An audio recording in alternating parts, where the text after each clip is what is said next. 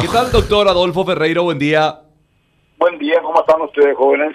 Bien, bien, doctor. Gracias por atendernos. Bueno, queríamos tener detalles, por favor, si nos permite, en relación al caso de Bonifacio Ríos eh, ante el Congreso y, bueno, recordemos también la preparación de la presentación ante la Corte Interamericana de los Derechos Humanos, que al parecer falló a favor del propio Bonifacio Ríos Ábalos, doctor. Sí, falló con una condena muy severa al Estado paraguayo por un proceso que se califica de arbitrario y de intervención en el Poder Judicial. Eh, y es una sentencia que tengo que decir que lastimosamente tardó 18 años en llegar, porque desde el punto de vista jurídico, constitucional y político el tema es muy sencillo, era, fue siempre muy sencillo, a tal punto que nosotros lo dijimos en la defensa del doctor Bonifacio en el juicio político. Y, y creo que es una es una, una, una, una, una situación, un hecho, que tendría que hacernos reflexionar profundamente de algo que advertimos en ese momento, que era el comienzo de un proceso de destrucción de las instituciones republicanas, democráticas y de Estado de Derecho, que empezó en el 2003 y que continuó desaforadamente y continúa hasta hoy donde ya prácticamente no queda nada en pie de lo que es el orden constitucional democrático. Y lo que es peor, a casi nadie le importa, y más peor aún, eh, exponentes calificados, ya sea personales o institucionales de la sociedad, festejan que se haga eso. En este momento el Paraguay está destruido institucionalmente se interpreta la constitución de cualquier forma, se hace cualquier acto jurídico, se sacan leyes que son disparates y nada, no nos conmueve, no, no, no, nos importa. Y eso, eso es lo grave, más allá del caso en particular, ¿verdad? Y, y no sé qué tiene que ocurrir para que empecemos otra vez a respetar el conocimiento universal sobre ciertas cosas básicas como el derecho a la defensa. Acá se argumentó en favor de estos juicios políticos eh, arbitrarios que se han hecho, de que en política se puede hacer cualquier cosa. Bueno, entonces Stroner tenía razón, ¿verdad? Este y, y, y, bueno, y, y, creo que, y ojalá esto sirva para algo. Yo soy un poco escéptico, porque tenemos la costumbre de no darle pelota a nada razonable, porque estamos en un momento de decadencia general de la cultura política, jurídica eh, y, eh, eh, institucional en general, ¿verdad? Pero es, es una paliza para el Paraguay, lo que se acá, o sea, lo han puesto en el banquillo de los países más rascas del planeta. Ahora, doctor, Nada más que para, para precisar y para recordar un poquito a la audiencia, porque pasó bastante tiempo realmente, mm. ¿por qué se llegó a la instancia de la Corte Interamericana de Derechos Humanos? Y porque es la última instancia para corregir las barbaridades que hacen los estados.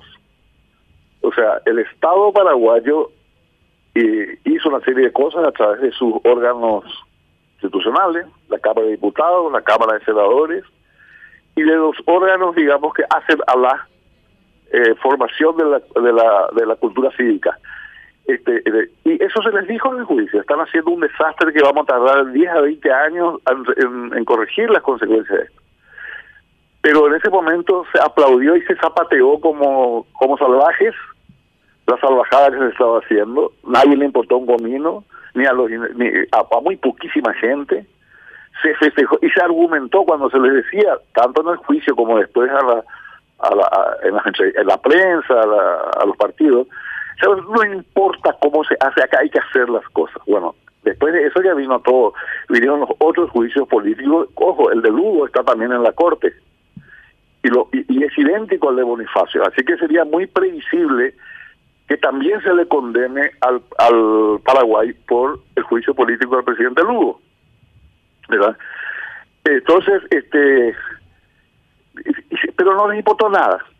Y después en los sucesivos juicios políticos que se fueron haciendo intentando hacer, las cosas que se escuchaban eran barbaridades, como por ejemplo, me acuerdo cuando el juicio político, no me acuerdo, ya hacía a un al contralor, una cosa así, a un contralor, algo así, este, se argumentó que no importaba demostrar lo que se le acusaba porque ya se sabía luego que eso era así. Eso no lo dice hoy día ni siquiera un comisario de campaña. Entonces, y, todo el mundo aplaude. Eh, hay otras barbaridades que algún día van a tener que ser corregidas, como por ejemplo que las cámaras se atribuyeron con este asunto del de, cómo que se llama de la pérdida de investidura una potestad que no que no que no son de las cámaras y se atribuyeron nomás ¿verdad? bueno eso también creo que era un caso que estará o el estado estará por llegar a, la corte interamericana o ahora que otra vez estamos en la barbaridad constitucional al que es este que el presidente de la república puede vetar el, el presupuesto un estudiante eh, una mediocre de derecho, si lee la Constitución, te va a explicar que sancionar el presupuesto es un privilegio republicano exclusivo, indelegable del Congreso, ¿verdad? Y no puede ser vetado, porque esa es la esencia del sistema republicano, de que el Congreso maneja el presupuesto, decide sobre el presupuesto, y vean las noticias, los quilombos que tienen los pobres presidentes norteamericanos con su Congreso cada vez que quieren gastar unos cuantos millones de dólares para hacer cualquier cosa. Nosotros hemos tirado a la basura todo. Hemos tirado a la basura. Y esto es un sopapo que nos dan que no sé si lo vamos a sentir. Honestamente digo, no sé si lo vamos a sentir. Doctor, ¿cómo está? Doctor, ¿cómo le va? Blas Barrios le saluda. Hola, Blas, ¿cómo estás? Bien, doctor. Una preguntita. Eh, en los juicios políticos, y usted sabrá mejor que nadie que muchas veces lo que menos importa son las argumentaciones para el juzgamiento de una persona. Pueden ser válidas, pueden ser inválidas, pueden tener razón, pueden no tener razón. Lo que generalmente se impone es la mayoría. Ocurrió con el caso de Fernando Lugo, por ejemplo, que se le dio creo que un par de horas para poder defender si los argumentos que se presentaron no eran muy convincentes, pero ya estaban los números, por eso se lo destituyó. También pasa lo mismo con el caso del doctor Bonifacio. Eh, y el doctor Ríos. ¿Hasta qué punto es válida tener en la Carta Magna una herramienta como el juicio político si el día de mañana esa herramienta puede ser como un boomerang y volver en contra de nosotros? No, te voy a, te voy a corregir una cosa. Bueno. Eso pasa en los juicios políticos en los países rascas. Vamos a empezar por ahí. En segundo lugar, el juicio político es una institución que está en todas las constituciones del mundo porque es la forma de, controlar a las autoridades superiores. En la Argentina, por ejemplo, hasta los fiscales tienen que ser destituidos por juicio político. Pero se llama juicio y juicio quiere decir una acusación fundada, una discusión razonable y una decisión fundada en la ley razonable.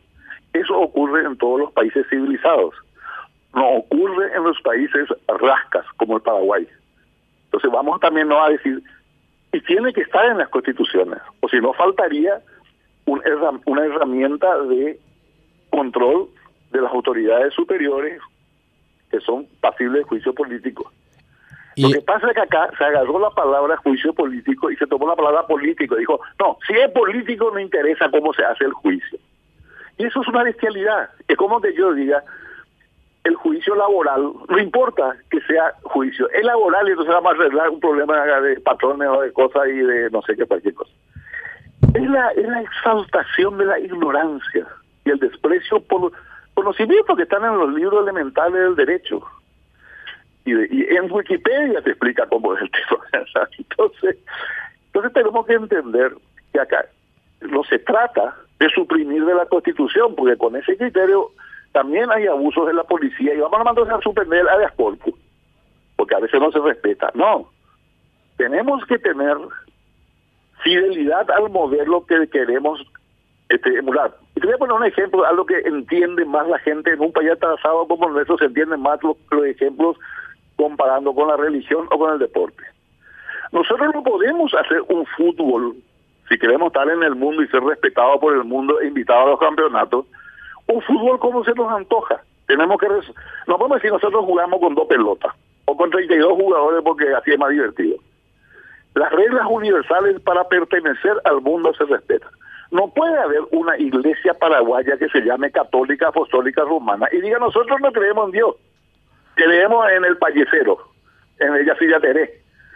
Bueno, entonces, o somos un país civilizado o somos la la barbaridad que estamos haciendo. De Paraguay se ríe en la, en la comunidad internacional. Yo tuve muchos eventos y te dicen, son muy respetuosos, no te lo dicen en público, te lo dicen en privado. No pueden ser que ustedes hagan tanta barbaridad.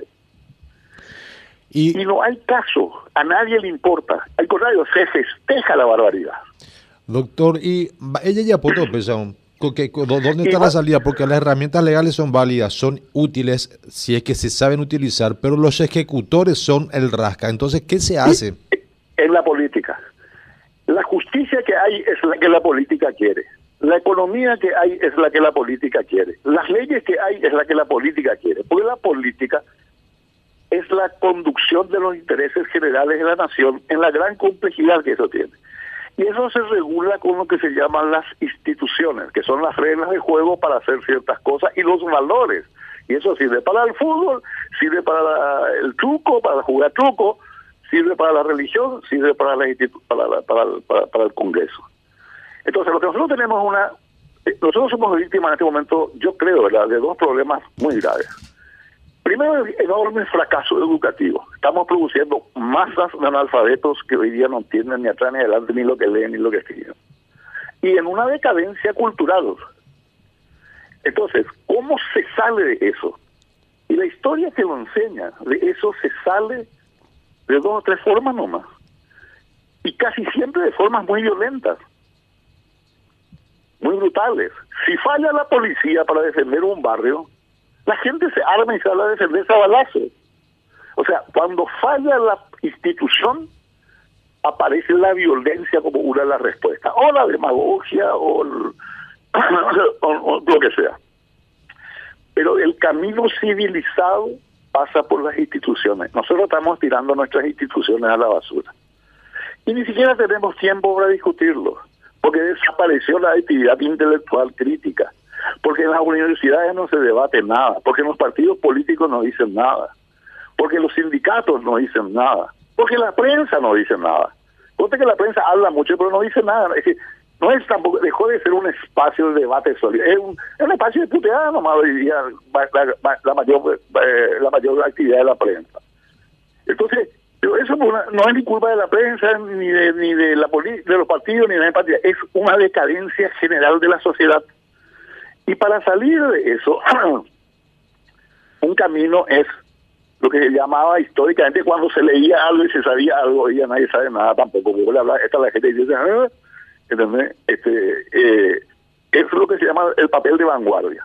Que, un, que grupos pequeños, calificados, inteligentes y comprometidos empiecen a hablar y a refutar lo que se hace, ¿verdad? Y a resistir en el campo de la cultura. ¿Qué es lo que hicimos en la época del electronismo? En la época del electronismo teníamos una actividad cultural gigantesca, había 20 revistas culturales. hoy día no, no vale la pena leer casi nada de lo que se escribe. Entonces, este es un proceso revolucionario profundo, en el buen sentido de la palabra, en el profundo sentido de la palabra hay que recuperar el, trabajo de vanguardia política, el trabajo de vanguardia intelectual, el trabajo de vanguardia periodístico, el trabajo de vanguardia gremial, el trabajo de vanguardia sindical. O sea, gente que ponga los valores del mundo como modelo y dejemos de paraguayear como salvaje. Doctor. Ese es, un camino, ese es el camino más, más, el mejor camino, ya para mí, ¿verdad? Doctor, ¿y a partir de ahora qué, doctor? Y no sé, que vos sabés que yo soy un poco escéptico. Creo que van a salir a decir las mismas pelotudeces, decir, ven acá, van a Costa Rica, guau, Uta Unión en Bagué, Yandé Marical López, este, acá hacemos lo que queremos. Tenemos una respuesta grande, primitiva y salvaje. Acá, esto tendría que ser motivo de una reflexión política profunda. Yo hasta diría que ser una tenía que tener un tratamiento multipartidario, tenían que reunirse las directivas en los intelectuales más destacados de los dos o tres partidos más importantes del país y decir, señores, vamos a mirar a dónde estamos yendo. ¿verdad? Vamos a mirar a dónde estamos yendo. Y, y, si nos ponemos a mirar, vamos a ver que estamos haciendo desastres con todo. Estamos haciendo un desastre con todo. Yo le pregunto así a los, a los que saben, que conocen el tema, díganme qué institución está funcionando en el Paraguay más o menos como debe funcionar. Y peor todavía, Hace 30 años hicimos una constitución que es un desastre, que, que, reventó la democracia, reventó la participación democrática, reventó el sistema de partidos y convirtió la política, por ejemplo, en un circo electoralista vacío de contenido y donde los partidos políticos, por la constitución paraguaya, están, eh, eh, están mutilados en las atribuciones que tienen que tener para ser democráticos y republicanos. El famoso voto directo, por ejemplo, que, que todos los libros dicen que revienta la participación, acá lo exaltamos. Ahora ya estamos con el tema del desbloqueo de listas, que es otra barbaridad. Y que hay un montón de gente que sin ningún conocimiento, sin nada, te dicen, no, eso es la democracia. No entienden lo que es la democracia. Tenemos el tema de cómo se nombra un ministro de corte, al revés de cómo se hace en todo el mundo. ¿verdad? De una forma que todos los libros dicen que no puede funcionar. Y nosotros ignoramos lo que dicen los libros más elementales del mundo y lo miramos cómo funcionan los países civilizados que están acá cerquita nomás, en el Uruguay no hay que mirar. Doctor, por lo tanto, eh, resolvió una indemnización de 605 mil dólares más una publicación de la sentencia en un periódico. Sí, yo creo que tendría que... yo no leí todavía en detalle la sentencia, pero este yo creo que la sentencia que corresponde es la restitución en el cargo. ¿Por qué?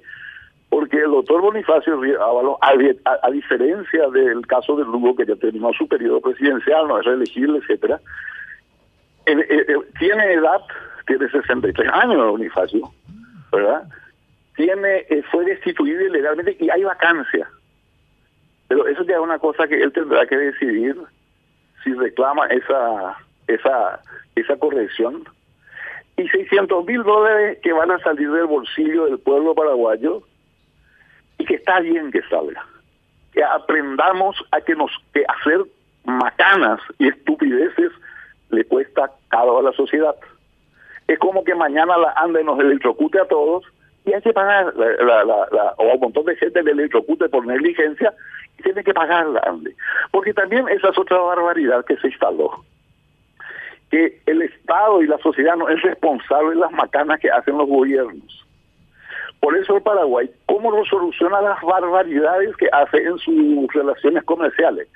Se van al juicio la gente a reclamar al Estado y duerme 10, 15, 20 años encajoneado en un despacho de un juez. Eso, es decir, somos un país bestial, porque cuando se anula la posibilidad de los particulares de enfrentarse con posibilidades de triunfo contra el poder del Estado, estamos en un país rasca. Y, vemos, hay casos, por ejemplo, como estos casos que tiene Petropar, ¿verdad? Diez años para resolver un juicio que un juez podría resolver en 15 días. ¿Por qué? Porque el Estado paraguayo decidió no pagar. Y entonces manipula el Poder Judicial y destruye la seguridad jurídica, ¿verdad? Doctor Ferreiro, muy amable, mi respeto, muchas gracias. Igualmente a ustedes, gracias por venir.